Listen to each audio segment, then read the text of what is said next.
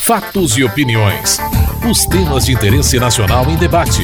A polêmica, a reação e as propostas dos deputados. Apresentação: Antônio Carlos Silva. O Congresso se reuniu para votar o projeto de lei do Executivo que reduz a economia que o governo tem que fazer para pagar juros da dívida pública, o chamado superávit primário. Antes, deputados e senadores tinham de votar dois vetos presidenciais para desobstruir a pauta. As discussões começaram com críticas da oposição ao decreto da presidenta Dilma Rousseff, que condiciona a liberação de mais recursos para emendas parlamentares à votação da mudança da meta fiscal. O deputado Roberto Freire, do PPS de São Paulo, classificou como afronta ao Congresso. O decreto significa concretamente uma chantagem. O decreto é baseado no nada porque não existe lei alguma que lhe dê sustentação como regulamentação. Mas ela definiu tal claramente como uma chantagem, pior, exercendo quase um papel de corruptora. Porque determina no decreto que a liberação de emendas para parlamentares, e isto é muito grave, está condicionada a votação favorável a um projeto encaminhado pela presidente ao Congresso Nacional. Isso, evidentemente, é uma afronta. Isto atenta, inclusive, contra a honra dos parlamentares que, porventura, participarem de uma votação desse tipo.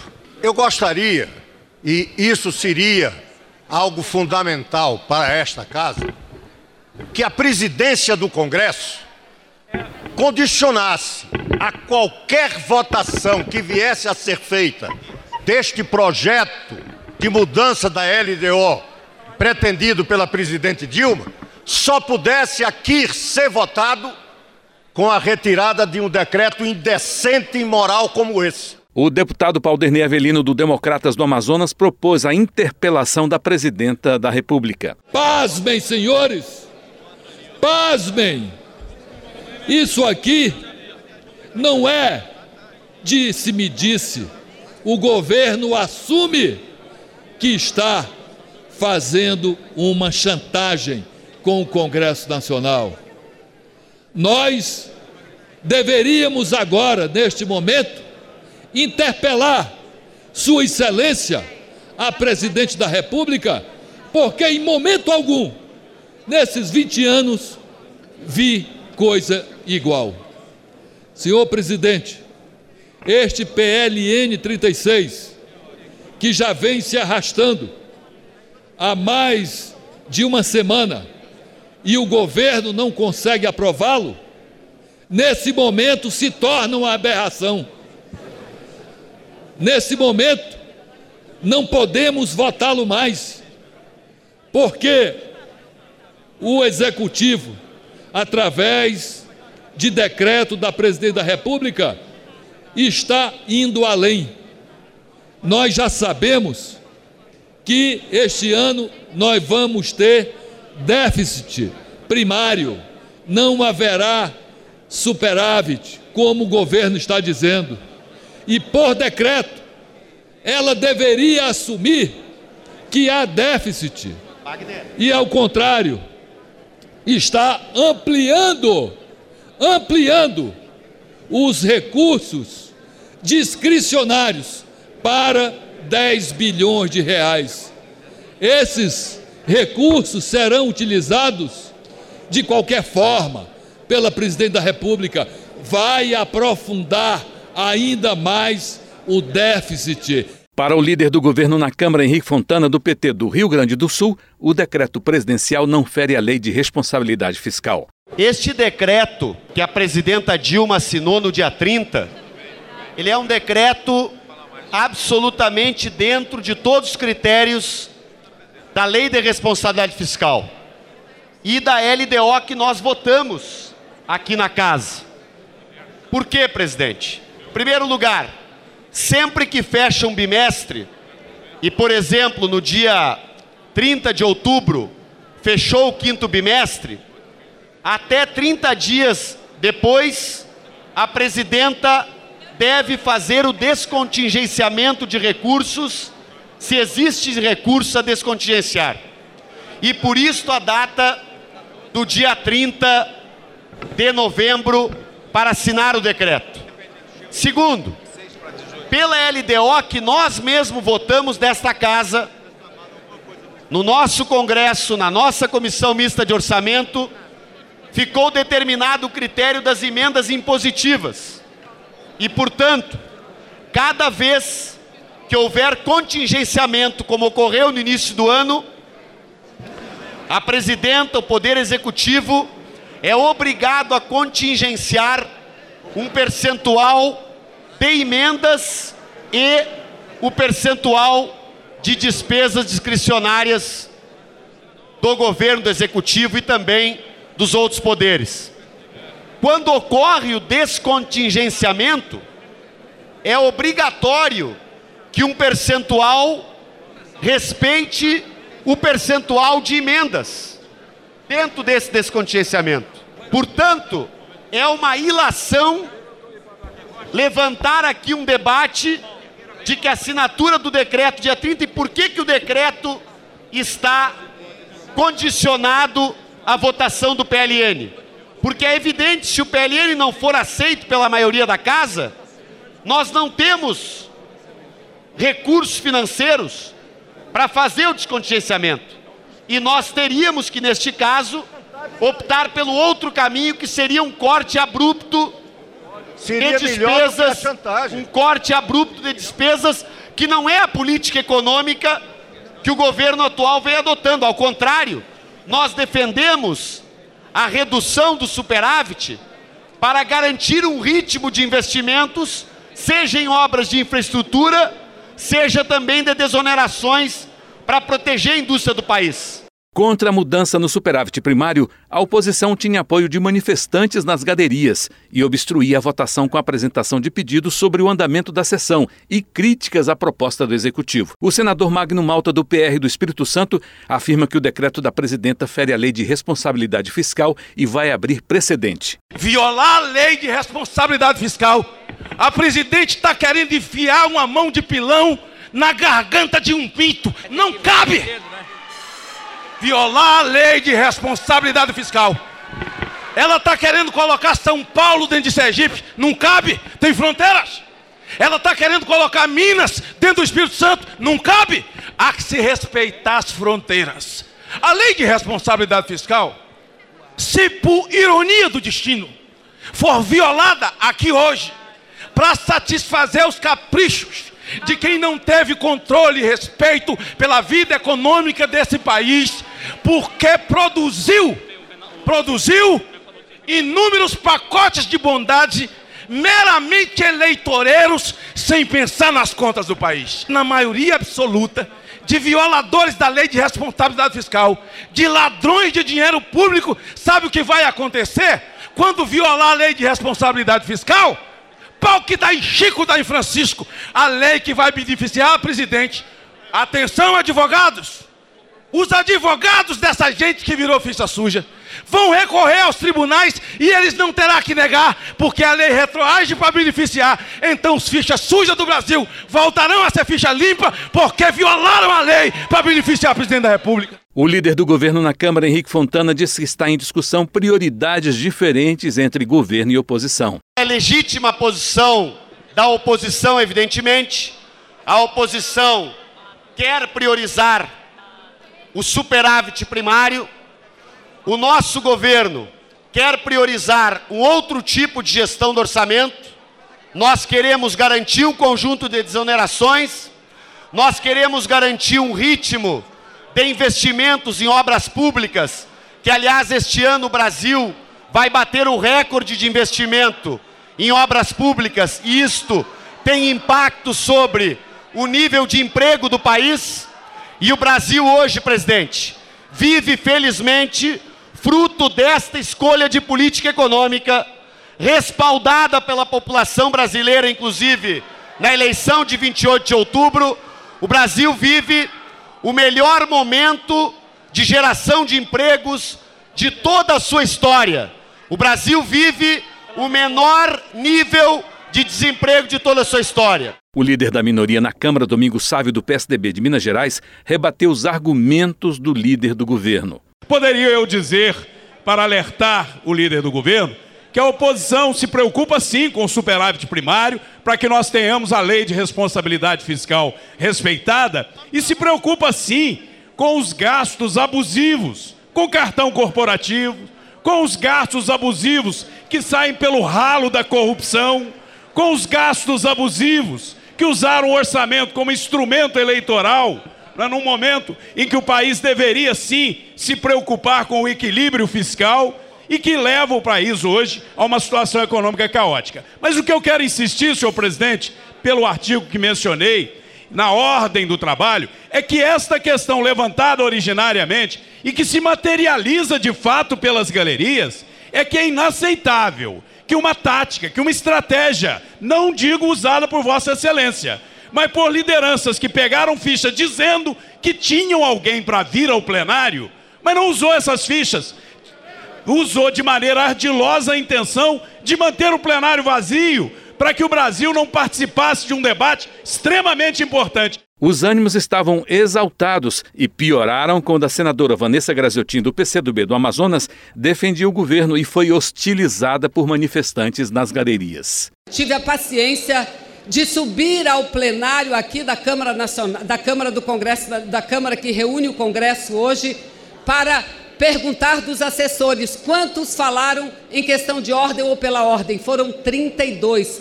E todos com o mesmo objetivo: obstruir a sessão, porque eles não querem.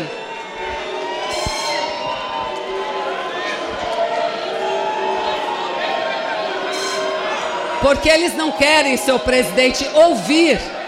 Eles não querem ouvir sobre o mérito da matéria. Não querem ouvir sobre o mérito da matéria, não dos vetos, mas do que nós vamos votar em seguida. E eu digo o seguinte: bom do Brasil que tem uma presidente que agiu com toda a responsabilidade. Porque irresponsabilidade, irresponsabilidade, senhor presidente, seria se a presidenta Dilma permitisse que nesse país tivesse desemprego, permitisse que nesse país acabassem ou fossem suspensos programas sociais importantes como Bolsa Família, o Minha Casa Minha Vida. Portanto, senhor presidente, eu acho que as galerias que aqui estão democraticamente ocupadas e que conhecem o regimento e como Vossa Excelência falou, vieram aqui não é para ouvir os deputados, porque eu estou falando e eles estão vaiando e cantando palavras de ordem. Vieram aqui tão somente cumprindo a orientação de um partido político para tentar tumultuar a sessão. Mas esse plenário é sábio, senadores e deputadas responsáveis, e nós vamos manter a sessão a bem do Brasil e a bem do povo brasileiro. A líder do PCdoB na Câmara, Jandira Fegali, do Rio de Janeiro, exigiu respeito aos parlamentares e propôs o esvaziamento das galerias. Presidente, eu gostaria de silêncio porque esse é o respeito mínimo. Presidente, não é admissível que numa sessão onde se debate política, se admita que pessoas da galeria tratem uma parlamentar de respeito, líder da bancada no Senado, de vagabunda. Isso é inadmissível. Então, a minha proposta, presidente, que sempre defendemos a ocupação de galeria, é que sejam evacuadas as galerias para se ter respeito aos parlamentares dessa casa. Não podemos aceitar que uma parlamentar, uma senadora, seja chamada de vagabunda por ninguém que esteja aqui na galeria. Exigimos respeito à senadora Vanessa ou a qualquer mulher parlamentar neste plenário. O deputado Esperidião Amin do PP de Santa Catarina pediu a rejeição da proposta da deputada do Rio de Janeiro. Eu quero Oi. dizer que perdoo, perdoo, perdoo o lapso da deputada Jandira Fegali. Eu perdoo porque pedi a evacuação das galerias, que já estão reduzidas por uma artimanha, chama-se artimanha, é realmente uma colocação que não faz jus à história política da deputada Jandira Fegali. Eu perdoo, mas não perdoarei Vossa Excelência Presidente, de questão de ordem, ao artigo importunado 38. pedido dela. A questão de ordem, senhor Questão de presidente. ordem, presidente, artigo Só 38. falta eu queria, eu todo poder aos soviéticos. O presidente do Congresso, senador Renan Calheiros, determinou o esvaziamento das galerias. Eu queria comunicar aos deputados e às deputadas que não há a menor condição para nós fazermos, para nós, nós realizarmos sessão do Congresso Nacional com as galerias partidarizadas se comportando dessa forma. Exatamente. Portanto, eu peço à polícia do Senado e à polícia Muito bem, da. Câmara que mande Chegou evacuar o as limite galerias. do Mande evacuar as galerias.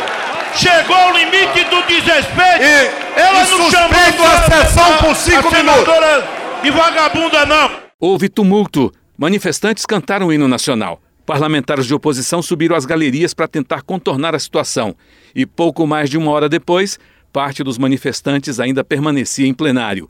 Diante da situação, o presidente do Congresso, senador Renan Calheiros, encerrou os trabalhos e convocou sessão para o dia seguinte. Em função do fato de nós não termos conseguido evacuar as galerias, nós vamos suspender a sessão e recomeçaremos amanhã 10 horas. Né?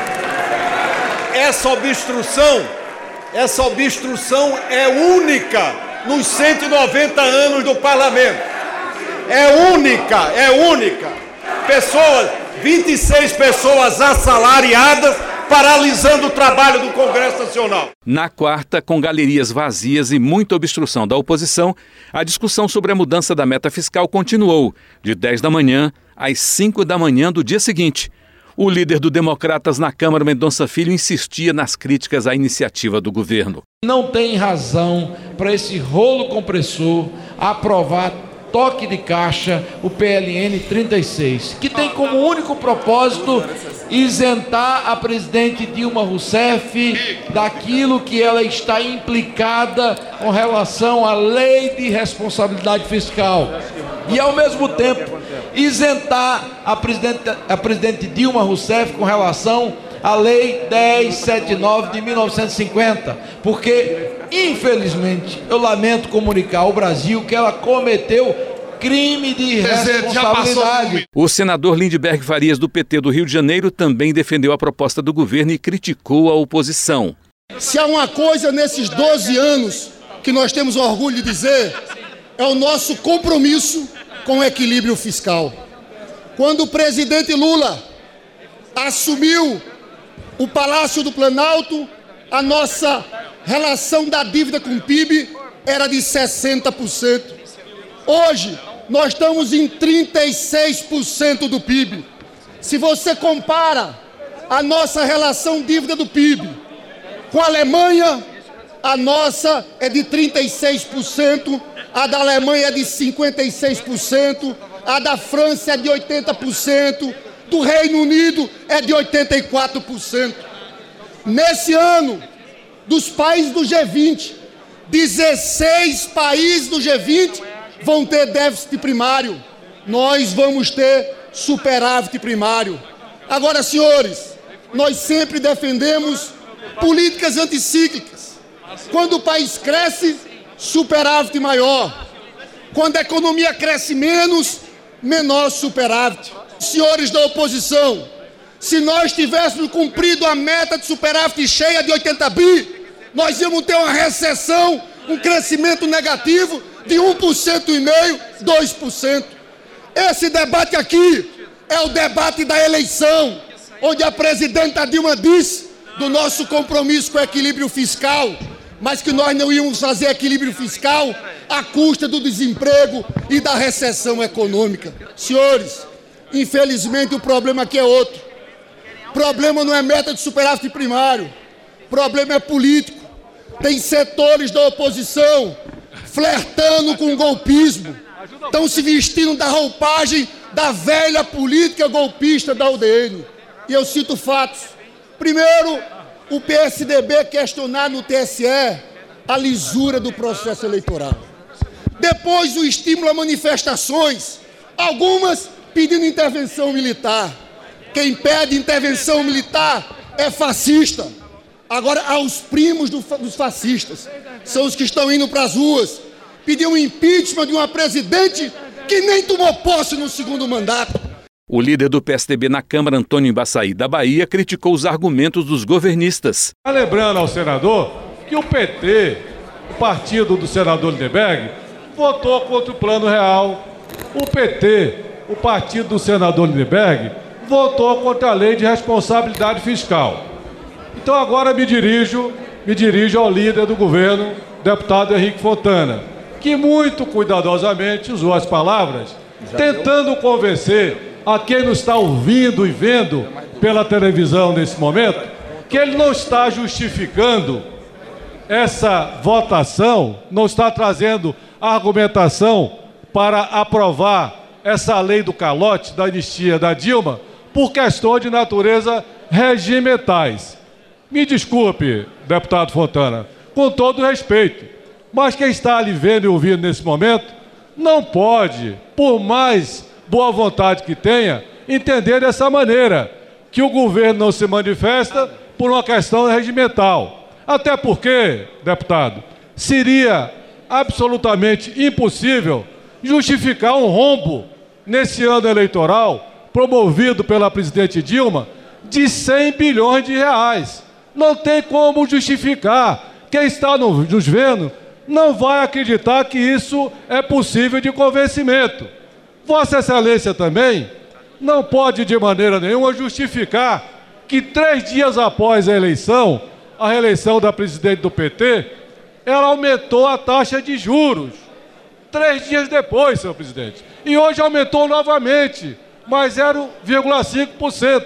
Como justificar isso perante a população brasileira? É injustificável. O líder do PT na Câmara, Vicentinho de São Paulo, disse que a oposição não esqueceu a eleição e não pode cobrar cumprimento de meta fiscal. Eu ouço a oposição falar, parece que eles não saíram das eleições. Não desceram do palanque. Não engolem que o povo brasileiro, mais de 54 milhões, ganhou do deputado do, do senador derrotado Aécio Neves.